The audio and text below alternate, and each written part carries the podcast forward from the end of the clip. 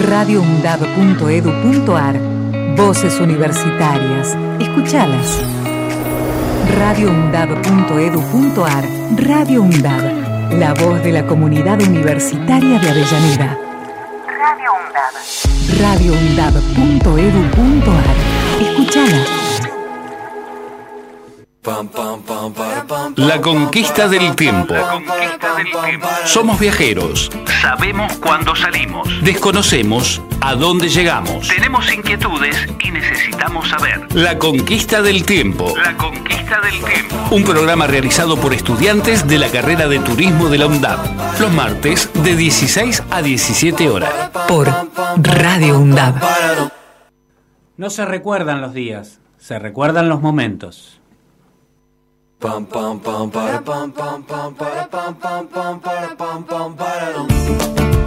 ¿Qué tal? ¿Cómo les va? ¿Cómo andan? ¿Todo bien?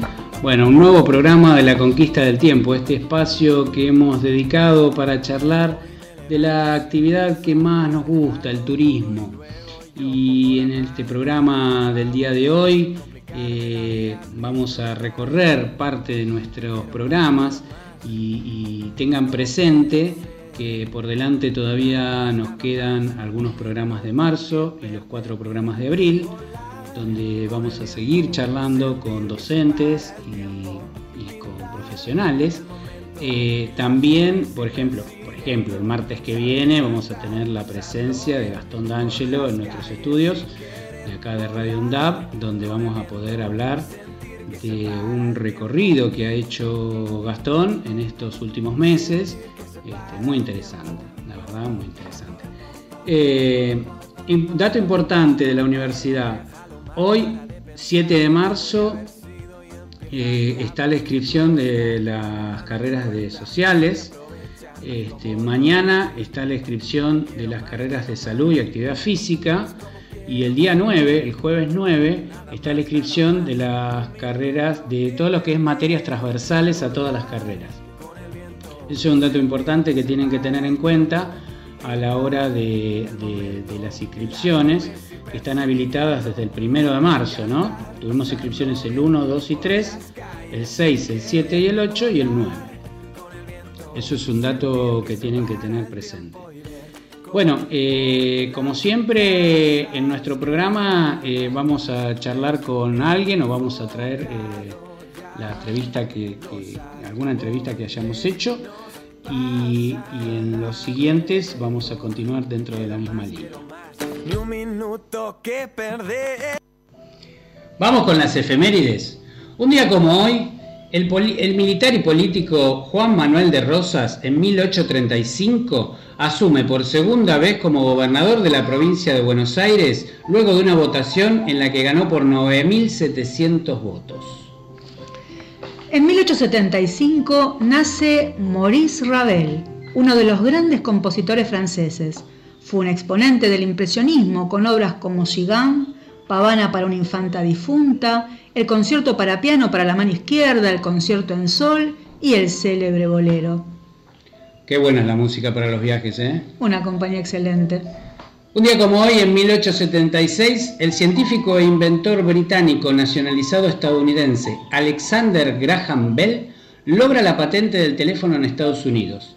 Bell fue considerado inventor del teléfono durante 143 años, hasta que en junio del 2002 el Congreso estadounidense dictaminó que el aparato había sido creado en 1854 por el italiano Antonio Meucci, que lo llamó Teletron. En 1906 nace en la ciudad de Santiago del Estero el neurocirujano y médico sanitarista Ramón Carrillo, que en 1949 se convirtió en el primer ministro de Salud Pública de la Nación. Creó Emesta, la primera fábrica nacional de medicamentos. En 1912, el explorador noruego Roald Amundsen anuncia que había llegado al Polo Sur en diciembre de 1911 como parte de una expedición a la Antártida. Fue un viaje de 99 días que relató en su libro El Polo Sur y parte de ese libro lo escribió en una estancia de la provincia de Santa Fe. En 2012, el astro argentino Lionel Messi convierte cinco de los goles del Barcelona en la goleada de aquel histórico 7 a 1 ante el Bayer Leverkusen por la Liga de Campeones de Europa. En el 2020, un hombre de 64 años que había regresado de, a Buenos Aires de un viaje a Francia se convierte en el primer fallecido en América Latina a causa de la pandémica enfermedad del COVID-19. Vaya desde acá un abrazo a los familiares de quienes nos dejaron en esta pandemia y un homenaje a todo el personal de salud que dieron la vida por la salud pública. Hoy se celebra el Día del hincha de Racing en conmemoración a aquel 7 de marzo de 1999 en que alrededor de 30.000 simpatizantes de la academia entraron al cilindro de Avellaneda para rechazar la quiebra del club y lograr su continuidad en el fútbol argentino. Bueno, dicho todo esto, vamos a pedirle a nuestro operador Marcos que nos indique cuáles son nuestras redes. Marcos, por favor. Los invitamos a que nos sigan a nuestras redes sociales. En Instagram aparecemos como La Conquista del Tiempo y un bajo en Facebook como La Conquista del Tiempo. También pueden escribirnos a nuestro WhatsApp 11 35 69 94 57 o el correo electrónico la conquista del tiempo.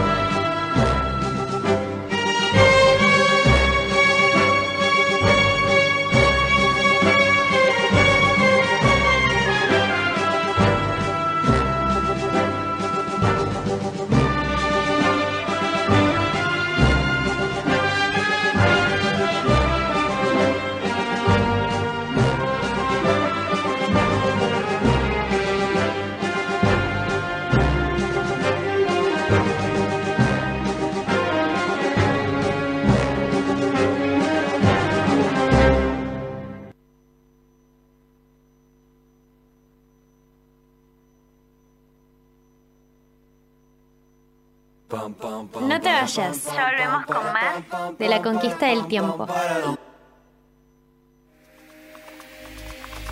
Radio UNDAB. Emisora universitaria multiplicando voces. Voces. Escuchalas. Radio UNDAB. radioundab.edu.ar ¡Hey, Zoe! ¿Viste lo que publicaron en Radio UNDAB? No, no, no, no, ¿qué? ¿Qué? Me lo perdí. No, no, es espectacular, tenés que buscarlo. ¿Pero cómo? ¿Dónde? Eh, en las redes sociales. Pero Facebook, Twitter, Instagram. Exactamente. Búscalo como UNDAB Medios. Ahí encontrás todos los contenidos de los medios de comunicación oficiales de la UNDAB.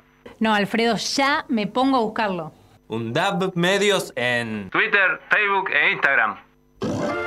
Para cortar las noticias falsas y la desinformación, entérate de todo lo que hacemos en Radio UNDAB y UNDAB TV.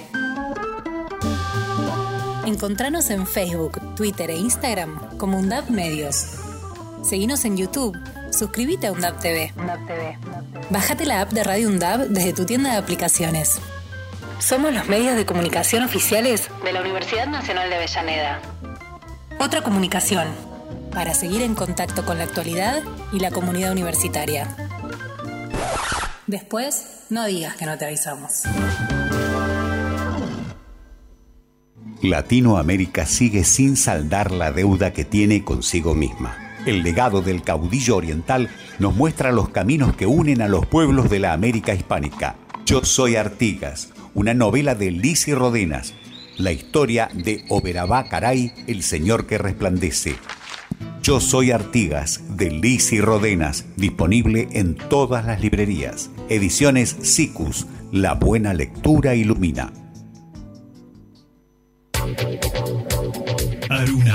Asociación de Radiodifusoras Universitarias Nacionales Argentinas. Somos 63 radios en cada región del país. De este a oeste y de oeste a este. Somos radios universitarias. Somos plurales. De norte a sur y de sur a norte. Somos federales. Recorriendo todas las regiones. Somos Aruna. Todas las provincias. Comunicación, Federal. Desde nuestras universidades. Aruna. Asociación de Radiodifusoras Universitarias Nacionales Argentinas. Donde estés y cuando quieras, escuchar Radio UNDAB. Búscanos en Play Store como Radio UNDAB y descarga la aplicación en tu celular. Búscanos en Play Store como Radio UNDAB. Como Radio UNDAB. Donde estés y cuando quieras. Radio UNDAB. Hacemos otra comunicación. Otra comunicación.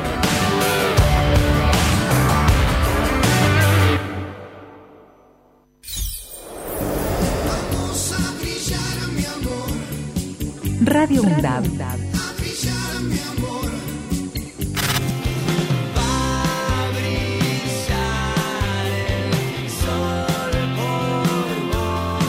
Vos sabés cómo te esperaba.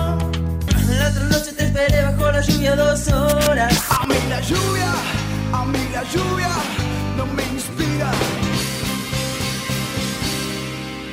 radioundab.edu.ar Voces universitarias. Escuchalas. Palabra autorizada. Hablamos con los que saben. Palabra autorizada. Bueno, en palabra autorizada, hoy vamos a escuchar una entrevista que mantuvimos allá por el programa número 14, por septiembre del año 2022, con el profesor Carlos Icaza. El profesor es licenciado en turismo, tiene una maestría en políticas ambientales y territoriales y es docente e investigador. Eh, es uno de los profesores preferidos de nuestra Universidad Nacional de Avellaneda y es uno de los más elegidos por los alumnos a la hora de cursar. Con él conversamos sobre distintas situaciones este, que, tienen que están relacionadas íntimamente con el turismo este, y vamos a, a, reiterar esa entrevista porque la verdad que fue muy enriquecedora. Así que vamos a escuchar esa entrevista y después continuamos con el programa.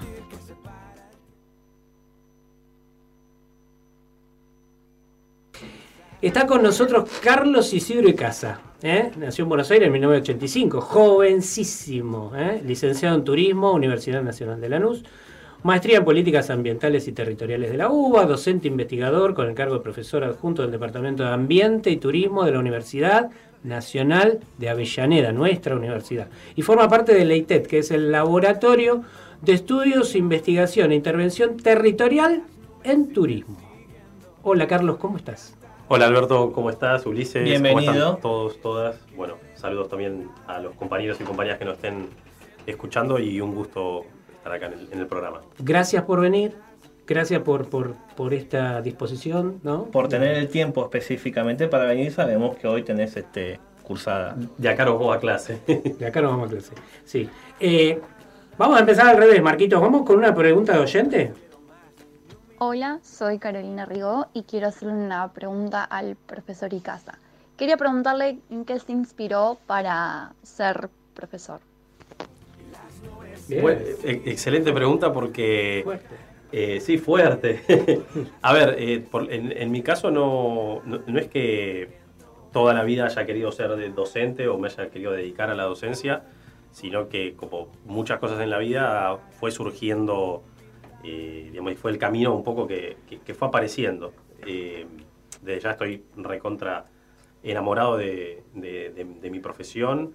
Eh, sí, quizás algunos incentivos, uno podría decir en mi casa, bueno, mi, mi vieja es, es profesora de nivel terciario, ejerció como profesora de nivel terciario de filosofía, mi abuelo materno también era docente universitario, pero tampoco es que eh, a nivel de mi casa hubo una insistencia para que yo haga una carrera docente, sino que fue algo que fue surgiendo una vez que me gradué y que me incorporé como ayudante y bueno, la, la vida un poco me fue llevando y me fue trayendo a, a- a este lugar, en este caso.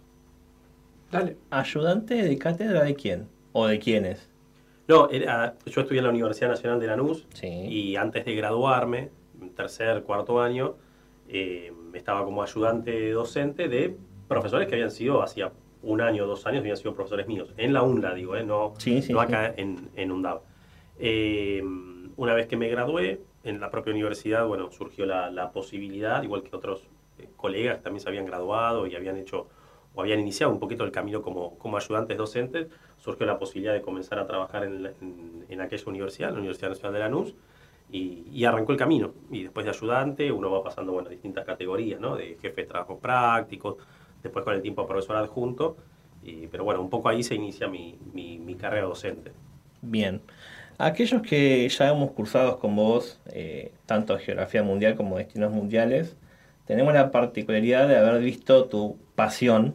Obsesión, por- casi. Obsesión, bien, me gustó la, la corrección, por la historia española. ¿Por qué? ¿Cuál Bien. es el motivo? Bien. Bueno, creo que eh, ahí sí, en, en primer lugar, hay una cuestión de carácter eh, familiar, digo, abuelos míos que han, que han nacido, bueno, como muchos de quienes seguramente nos estén escuchando, ¿no? De aquella ola inmigratoria eh, que, que tuvo nuestro país. Mi abuelo, mis abuelos na- nacieron en España. Eh, pero un poco la, no sé si fascinación, pero sí el interés, por lo menos, en, en estudiar España, ahí sí me apareció más de grande, en la medida en la cual empecé a observar que eh, España, en tanto, bueno, un importantísimo mercado eh, turístico a nivel, a nivel mundial, era también un poco, eh, para países como la Argentina o países de América Latina, se lo asumía un poco a veces como una suerte de modelo a seguir en relación al desarrollo turístico, a qué tipo de desarrollo turístico se podría plantear, sobre todo en países, entre comillas, subdesarrollados o por lo menos de carácter, de carácter periférico. Eh, entonces, como que por ese lado, por el, por el hecho de la importancia turística de España, es que me empezó, por así decirlo, el interés, porque en la medida en la cual empecé a leer sobre turismo en España y por qué históricamente es importante, me llevó el camino a, a a la obligación de tener que estudiar la historia de España, sobre todo estudiar, digo, de una manera eh, amateur, ¿sí? digo, consuetudinaria, o sea, en mi casa comprarme un libro, digo, no es que yo haya hecho un curso, ni, ni sea un experto en la materia, ni mucho menos, pero sí es algo que en las clases, eh, con perdón de la expresión, se me escapa en las clases, capaz que están haciendo muchas veces referencias, ejemplos, eh, como, como para ver, bueno, cómo funciona el turismo, digo, en su máxima expresión.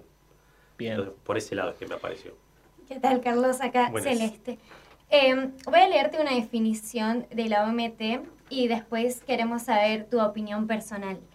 El turismo es un fenómeno social, cultural y económico que supone el desplazamiento de personas a países o lugares fuera de su entorno habitual por motivos personales, profesionales o de negocios. Bien, eh, la definición de OMT, a ver, es una definición en la cual en, en su primer parte, por así decirlo, en esto del turismo como fenómeno social, cultural y económico, eh, yo por lo menos, y humildemente estoy, estoy de acuerdo, me parece correcto. Sí quizás, y esto quienes han cursado conmigo lo, deben haber escuchado, eh, me parece que un poco la definición no es tanto de turismo, sino una definición del turista.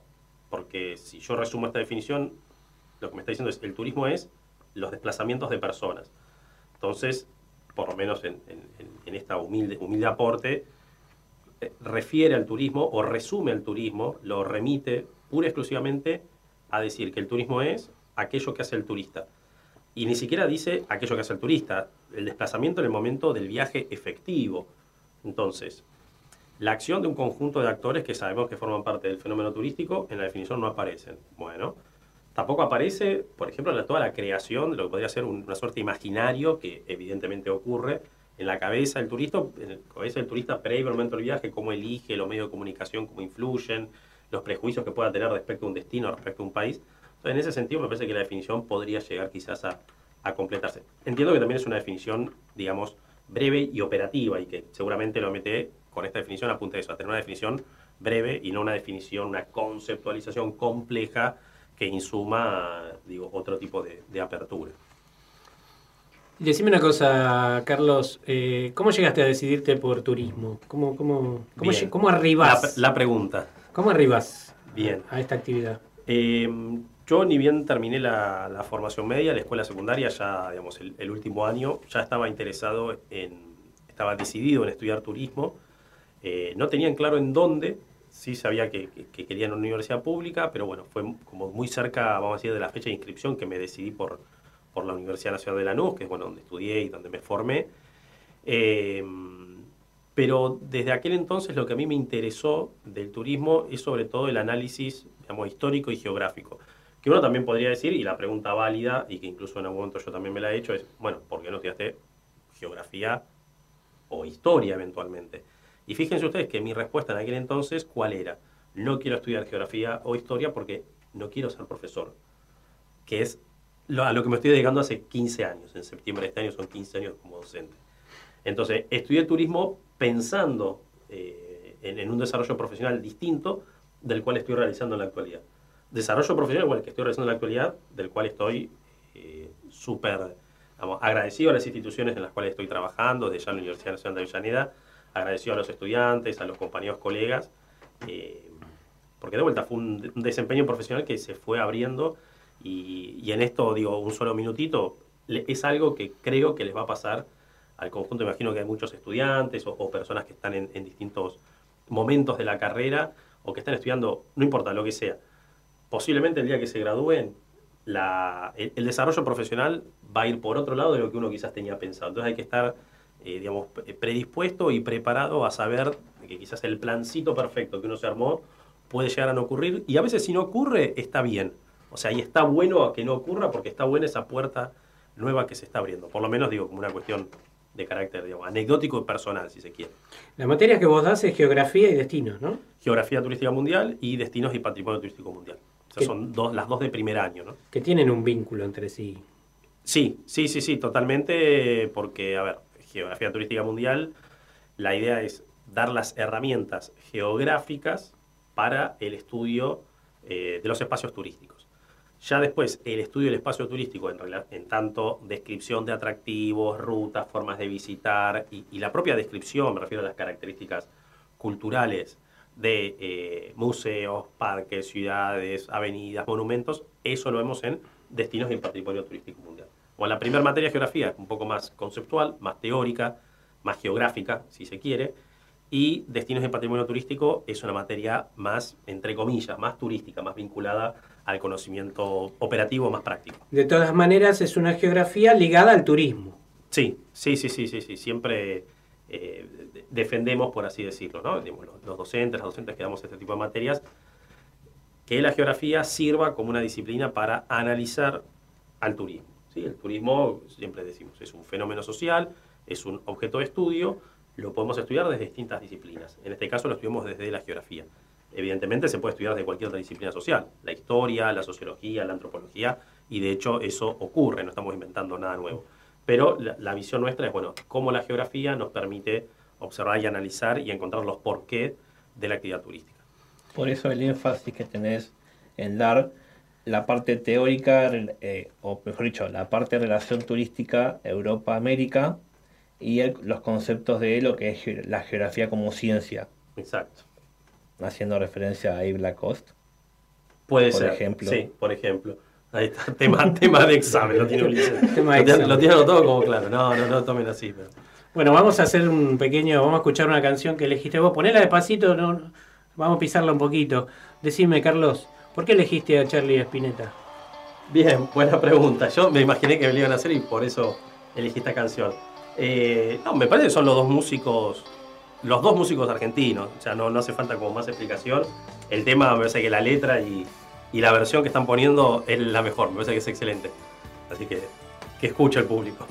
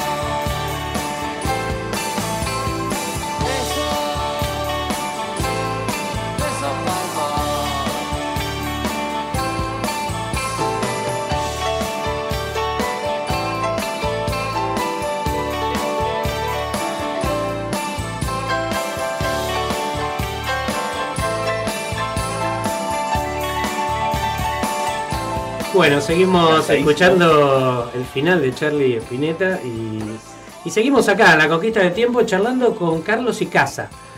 Estoy sorprendido. Carlos Isidro, yo tengo un amigo Isidro y él lo ocultaba el nombre. No, no le gustaba. Eh, no, yo no necesariamente lo oculto. De hecho, mi mail eh, en las clases siempre yo doy los dos nombres. Mi viejo se llamaba igual. Exactamente muy igual. bien, está muy bien. Igual para los que, está- los que cursamos con vos sos el profe Icaza. Sí, sí, sí, me imagino que es el apellido lo que queda más, más firme.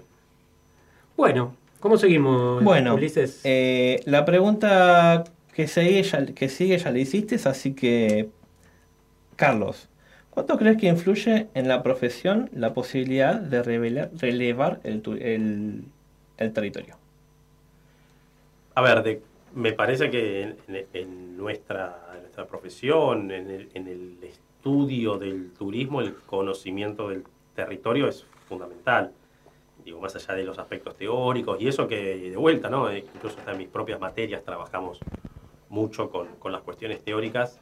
Eh, la teoría y la práctica son indescindibles y van de la mano. Entonces, el conocimiento del territorio en sus dimensiones más complejas, ¿sí? complejas no en el sentido de que sea difícil necesariamente, sino una cuestión imbrincada, entrecruzada, variables, que a veces bueno, puede costar un poco eh, identificarlas claramente, entenderlas claramente, pero el conocimiento del territorio me parece que es fundamental para, para comprender el fenómeno turístico, que me parece que de hecho es lo que todos venimos a hacer a la, a la universidad, ent- eh, intentar entender cómo funciona el turismo. Sí, vos sabés que para mí es clarificador. Cada vez que voy de viaje a algún lado, especialmente desde que empecé a estudiar el año pasado, es como que la mirada es otra. Otros ojos, total. Sí, sí, sí. sí. La mirada es otra.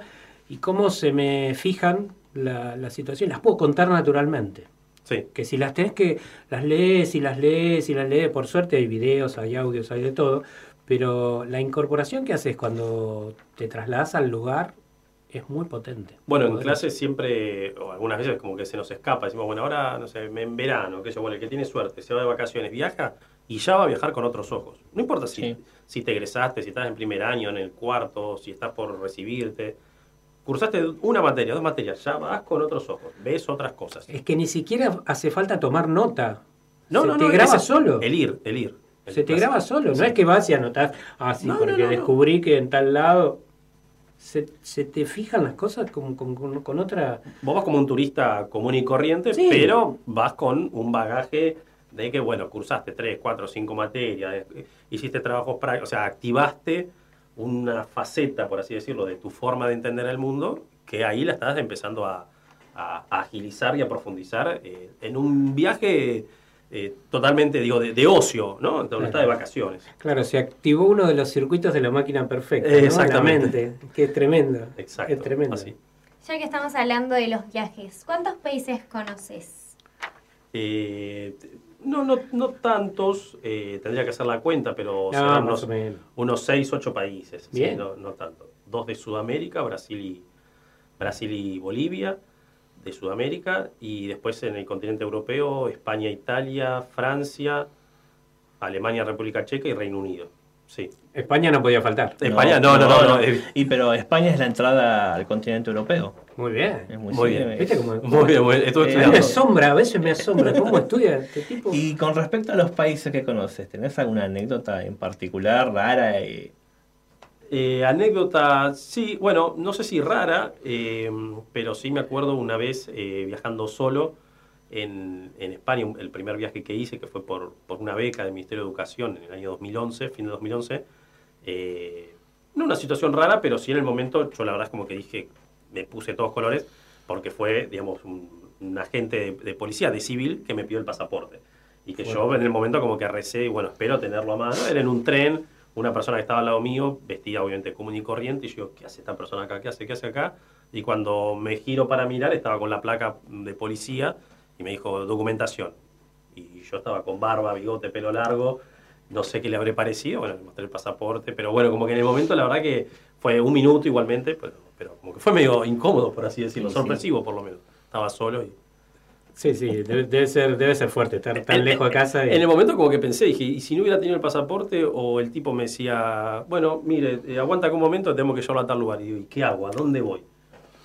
Dentro de todos esos viajes que hiciste, ¿siempre hiciste varios solo, así como, como para, para ir No, a no, no, conocer? en, gen- en Siempre general. en familia. Sí, sí, en general con, con familia o amigos. Es, esa experiencia, esa de, de la beca, sí fue solo, porque bueno, iba becado para, para ir a estudiar allá a una universidad y, y en ese sentido el viaje fue solo. Pero después no, los otros viajes que fui haciendo fue con, con mi pareja o con familia. Y en la sumatoria, ¿cuántos días le dedicaste a España? Eh, en el momento de la beca fueron dos meses que estuve. que No, en, estuve to- en total, cuando yo te digo a España, ¿cuánto, ¿cuántos días estuviste en España en total? en, De sumando tu todo- vida, de tu vida. Y habrán sido, no sé, tres meses en total. Digo, Bien. los dos meses de la beca más algún que otro viaje más. ¿Y llegaste a recorrerla casi toda? Eh, Porque no es tanto. No es tanto, pero ah, tiene mucho como para Mucho recorrer. atractivo. Sí, tiene mucho atractivo. No, hay cosas que, eh, si en algún momento uno pudiera volver a viajar, eh, elegiría España, iría a otros lugares como más puntuales, ¿no? Porque también a medida que uno eh, le interesa un país, me parece que ya se mete, ya deja lo básico, digamos, lo, lo que uno quiere conocer en una primera instancia y dice, bueno, a ver, me gustaría ya conocer tal región puntual, o me gustaría ir a visitar tal atractivo puntual o tal destino puntual. Claro, yo tengo una mirada más de cabotaje, y entonces pienso Argentina y cada vez que quiero ir a algún lado son 300, 500, 600 y resulta que en Europa haces 300 kilómetros Se terminó el país. Y ya viste un montón de cosas. Exacto, sí. Entonces Sí, sí, sí, sí, te llevó un montón de tiempo porque tenés que dedicarle. Acá tenés mucho tiempo de traslado. Entonces este, Exactamente. cuesta, qué sé yo, interpretarlo. Yo, yo tengo programado un viaje a España. Bien. Pensaba hacer base en Madrid. Perfecto. Y, y empezar a, a hacer el sistema estrella.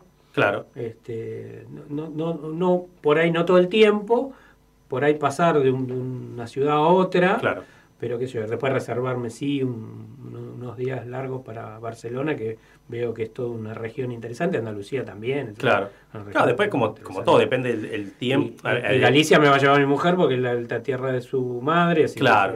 o sea, Claro, bueno, se depende de esas cuestiones familiares que lo hacen a unos viajar un poco más, o también depende del interés, o por el tipo de atractivo que haya. Capaz que uno dice, bueno, la verdad es que no me interesa ya meterme en un museo, y bueno, entonces no iría a tal, tal cual lugar. Y en esto de estudiar me fascinó mucho Portugal.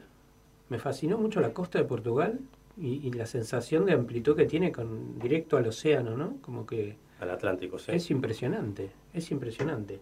¿Cómo seguimos? ¿Cuál es la relación entre la ge- la geografía y el clima?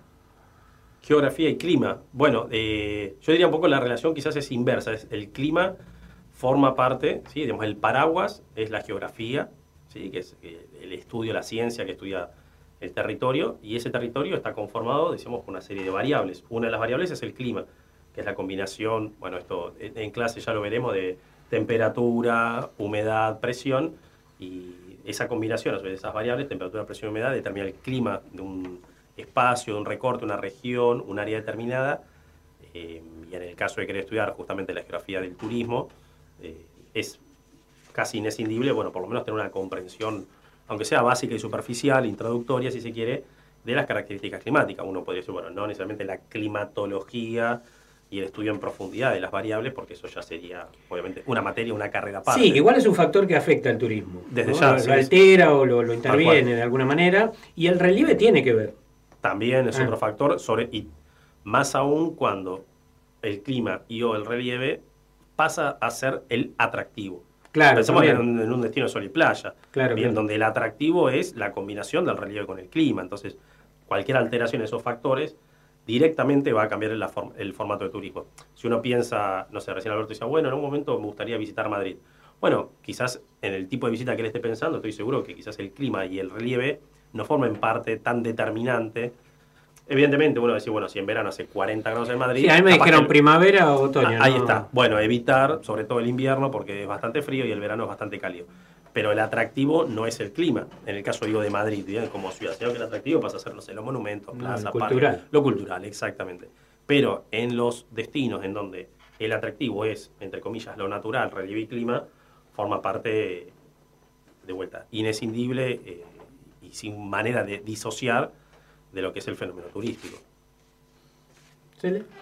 ¿Podemos considerar que la Argentina tiene o posee una geografía destacada, privilegiada o particular? Bien, una, es una interesante pregunta por muchas cuestiones. Eh, porque siempre, a ver, siempre en nuestro país, efectivamente, y, y- y quienes hemos estudiado, hemos hecho la escuela media en la Argentina, primaria, siempre se nos, digamos, eh, no, quiero decir machaca, pero sí siempre se nos forma mucho en esto de que, bueno, la Argentina posee vastos recursos naturales, eh, que posee todos los climas, todos los relieves, que todas las regiones, que todo lo que se ve en el mundo lo podemos tener y lo tenemos dentro de los límites eh, de la República Argentina. Yo me atrevería a decir que sí, que tiene una geografía particular, producto de su ubicación geográfica, bien, pero también me atrevería a decir que hay muchos otros países del mundo, incluso mucho más pequeños que la Argentina, que en primera instancia, bueno, tienen un único tipo de relieve, bueno, tienen un único tipo de clima, pero que también hacen valer esto de su variedad geográfica. Y voy al caso, y una vez más, el caso de España, un país súper chiquitito en relación a las dimensiones de, nuestro país, pero que ellos igualmente, uno lee los materiales que- que leen los españoles a los 10 años en la escuela y se los forma también con esa... Por eso digo, es una forma también de formar ciudadanos orgullosos de su país, el sentido de pensarlo, bueno, nuestro país, sea Argentina, sea España, ¿sí? tiene unas características geográficas peculiares. Entonces, en pos de esto tenemos que formarnos, tenemos que defenderlo.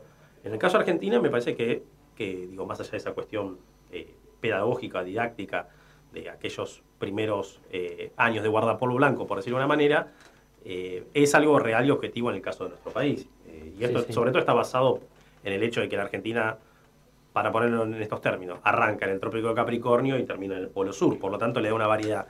Ya eso, ya solamente ese dato, le da una variedad climática que otros países no poseen. Claro, claro. Te saco de tema y vamos redondeando. ¿Me puedes explicar por qué los uruguayos, teniendo el mismo río que nosotros, tienen una costa mucho mejor que la nuestra, por lo menos? Yo comparo Colonia y Buenos Aires. Eh, eh, tiene una explicación geográfica eso, ¿no? Más allá de la mugre que hacemos nosotros o la, o la falta de, de- Eh, de inversión. A ver, eh, incluso lo- los geógrafos más, más fanáticos, digamos, más geógrafos, inclusive ya nos empezarían a corregir, porque ya nos dirían que el Río de la Plata no es un río. Si ya últimamente se está diciendo, bueno, el Es Río un de la Plata. estuario. En realidad, claro, en realidad es un estuario. De los dos ríos principales, eh, el Paraná de- y el Uruguay. Exactamente. Pero bueno, es Río de la Plata, lo hemos llamado así históricamente, el Río de la Plata. A mí me parece que ahí lo que juega en la diferencia eh, entre el lado argentino y el lado uruguayo es que mm, la Argentina atravesó durante el siglo XX eh, un proceso industrializador que básicamente tuvo lugar en el área metropolitana de Buenos Aires, en las orillas, incluso también uno podría citar Riachuelo, el. Riachuelo, claro, y todo, digamos, todo el corredor que en realidad arranca en La Plata y va hasta Rosario. Bien, digo, con localidades un poco más, más, más o menos importantes, pero son todos esos 200, 300 kilómetros. Del lado uruguayo no ha ocurrido un proceso de esas características, o por lo menos no ha ocurrido No sobre esa costa. Exacto, claro, no- en las dimensiones de No, nuestro país. Bien, entonces eso ha implicado eh, un uso del río distinto. Eh, quizás del lado uruguayo el uso del río estuvo sí desde siempre más pensado como un uso recreativo, turístico, por lo tanto el respeto en tanto recurso natural fue distinto del uso que hicimos de este lado del río de la Plata, en donde si bien en un momento estaban ¿no? los balnearios populares, la costanera, la propia ciudad de Buenos Aires, a medida que avanzó el proceso industrializador, década del 30, 40, 50, hubo un abandono del río, bien, y se empezó a pensar la ciudad, como todos sabemos, de espaldas al río. Y eso implicó que la ciudad ya dejó de ser, digamos, el río dejó de ser algo, entre comillas, importante para esa configuración de ciudad que tuvimos durante casi todo el siglo XX y hasta materialidad parte del XXI. Y ya que estás, que vos, la- vos con tu experiencia lo que tenés claro, ¿me podés marcar las dos líneas? ¿Dos líneas? Del Río de la Plata. La línea argentina y la línea uruguaya. Marcarlas. Con el mar. ¿Dónde cambian? ¿San Morombón? Ah, y el otro lado es Punta del Este. La, la punta es Punta del Este. ¿De este lado del río? ¿Y de No. aquel lado es Del lado... de la Brava la Mansa? Del lado, claro, Punta del Este es la punta donde inicia la línea punteada, la línea imaginaria que corta el Río de la Plata y que llega Pero hasta... no, no, no se corta antes visualmente, ¿no? No. Visualmente digo porque los colores de las aguas, viste, van cambiando. Sí, pero los no, oleajes no, no, también. la- la- Piriápolis es río. Eh, exactamente. ¿Sí? Sí, sí, sí, sí. Entonces- la punta, o sea, la punta donde pasa la línea es Punta del Este. Mirá. Del lado uruguayo. Sí. Y, y en nosotros, San Morombón, San Es el- a, la altura, claro, eh, si no me equivoco, se llama Punta Raza. Punta Raza. Si no me equivoco. Ahí está la división. Eh, que creo que hay un faro también, o había un faro por Sí, lo está, menos. está, sí. Eh, al, claro, cerquita de San Clemente. Claro, al cierre de Bahía San Borombón. Exacto. Ahí es donde cambia. Sí. Obviamente el color, digamos, después, digo, y esto puede ocurrir. El color son los sedimentos y se contamina uno con otro. ¿no? Claro, y la marea y la fuerza que pueda llegar a tener el Río de la Plata desembocando, ¿sí? O en este caso el mar argentino ingresando, eh, como ocurre con la sudestada, ¿no? Con el viento sudestada que justamente empuja el agua del río hacia arriba y lo que provoca inundaciones y este tipo de cuestiones. No te vayas, ya volvemos con más de la conquista del tiempo. Radio UNDAB. Emisora universitaria multiplicando voces. voces. Escuchalas. Radio UNDAB. radioundab.edu.ar Zoe, ¿viste lo que publicaron en Radio UNDAB? No, no, no, no, ¿qué? ¿Qué? Me lo perdí. No, no, es espectacular, tenés que buscarlo. ¿Pero cómo? ¿Dónde? Eh, en las redes sociales. Pero Facebook, Twitter, Instagram. Exactamente. Búscalo como UNDAB Medios. Ahí encontrás todos los contenidos de los medios de comunicación oficiales de la UNDAB. No, Alfredo, ya me pongo a buscarlo. UNDAB Medios en Twitter, Facebook e Instagram. Para cortar las noticias falsas y la desinformación, entérate de todo lo que hacemos en Radio UNDAB y UNDAB TV. Encontranos en Facebook, Twitter e Instagram como UNDAB Medios. Seguinos en YouTube. Suscríbete a UNDAB TV. Bájate la app de Radio UNDAB desde tu tienda de aplicaciones. Somos los medios de comunicación oficiales de la Universidad Nacional de Avellaneda. Otra comunicación para seguir en contacto con la actualidad y la comunidad universitaria. Después, no digas que no te avisamos. Latinoamérica sigue sin saldar la deuda que tiene consigo misma. El legado del caudillo oriental nos muestra los caminos que unen a los pueblos de la América hispánica. Yo soy Artigas, una novela de Lisi Rodenas, la historia de Oberabá Caray, el señor que resplandece. Yo soy Artigas, de Lisi Rodenas, disponible en todas las librerías. Ediciones SICUS, la buena lectura ilumina. Aruna. Asociación de Radiodifusoras Universitarias Nacionales Argentinas. Somos 63 radios en cada región del país. De este a oeste y de oeste a este. Somos radios universitarias. Somos plurales. De norte a sur y de sur a norte. Somos federales. Recorriendo todas las regiones. Somos Aruna. Todas las provincias. Comunicación Federal. Desde nuestras universidades. Aruna. Asociación de Radiodifusoras Universitarias Nacionales Argentinas. Donde estés y cuando quieras, escuchar Radio UNDAB.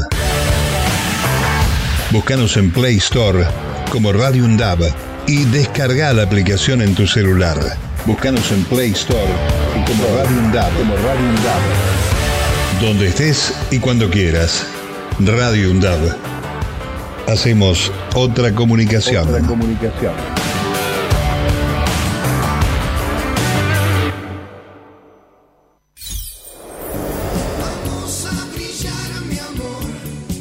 Radio UNDAB.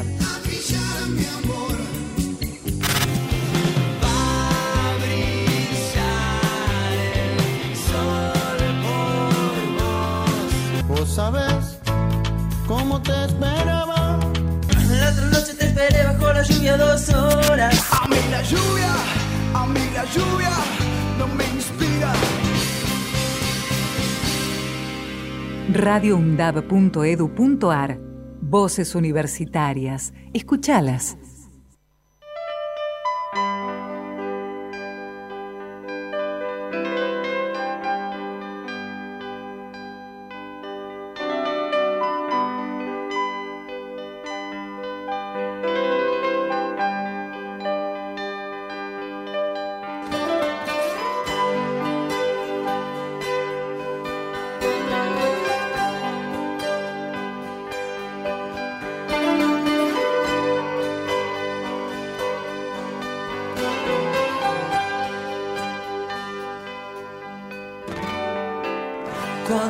Mal, cuando estés solo, cuando ya estés cansado de llorar, no te olvides de mí porque sé que te puedo estimular.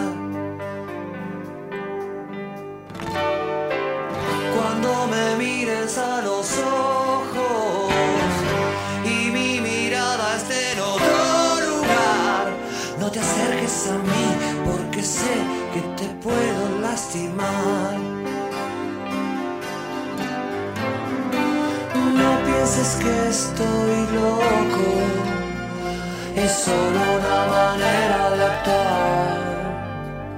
No pienses que estoy solo, estoy comunicado con todo lo demás, por eso cuando estés mal, cuando estés sola, cuando ya estés cansada de llorar, no te olvides de mí porque sé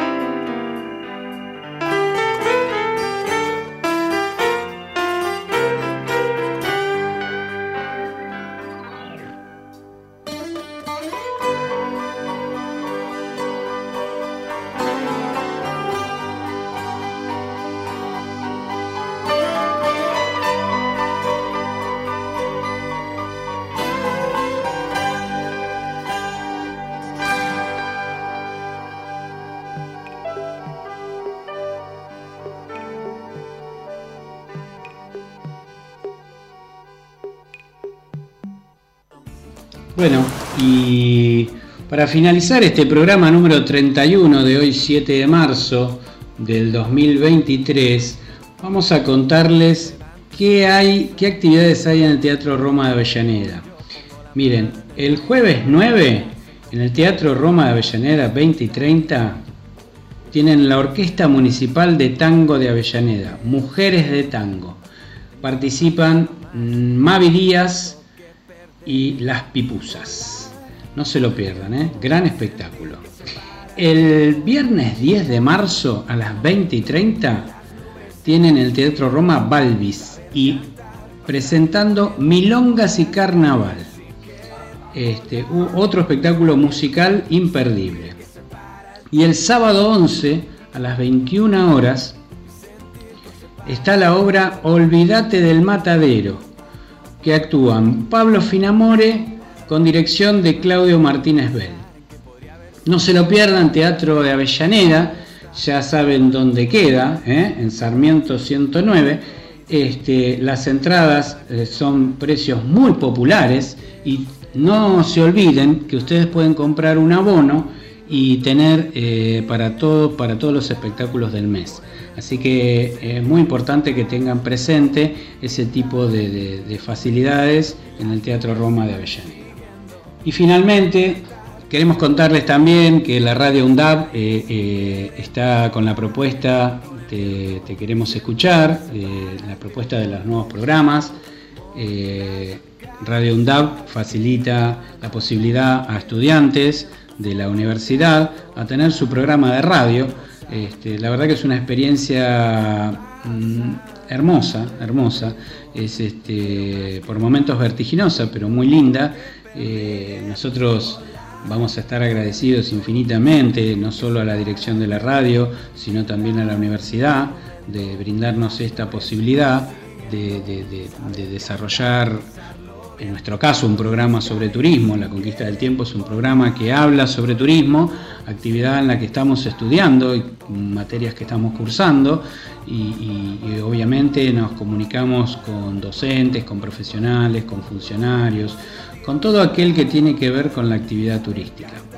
Eh, la universidad eh, facilita e- este espacio y estos estudios para que uno pueda desarrollar y llevar adelante este, todo, todo- toda una experiencia que la verdad que es eh, muy rica. Eh, nos veremos en el próximo programa. Eh, estamos in- infinitamente agradecidos este, a la universidad y también a nuestro operador, eh, Marco Cisterna, como le decimos nosotros, Manos Mágicas, a quien le entregamos ahora nuestro programa y nos veremos en el próximo envío el próximo martes. Como siempre, nos encontramos todos los martes a las 16 horas, 16 horas, perdón, por Radio UNDA. Muchas gracias.